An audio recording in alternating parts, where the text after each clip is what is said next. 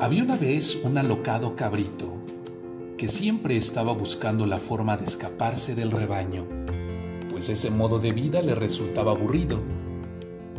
Estaba deseando conocer otros lugares y tener grandes aventuras que poder contar dentro de muchos años cuando algún día decidiese volver con sus compañeros.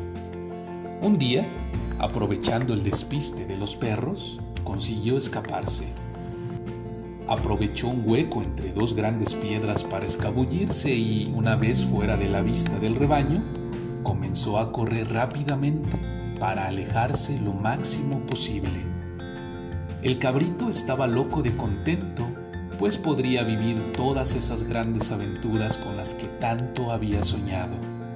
Ya no tendría que hacer caso a las exigencias del rebaño, ni tendría que ir nunca más a donde lo mandasen los perros pastores, con sus broncos ladridos.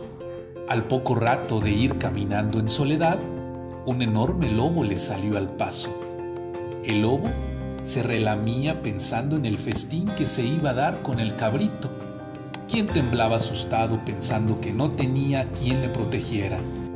Justo cuando el lobo se disponía a saltar sobre él para devorarlo, el cabrito se le ocurrió una brillante idea le pidió al lobo un último deseo, que consistía en poder tocar la flauta. El lobo, aunque tenía mucha hambre, no era malvado y accedió. El cabrito comenzó a tocar una melodía que se esparció por todos los alrededores, llegando hasta los agudos oídos de los perros que custodiaban el rebaño y que se habían percatado de la desaparición del cabrito.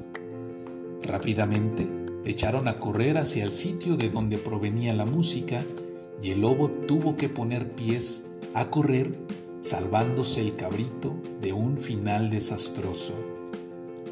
Moraleja.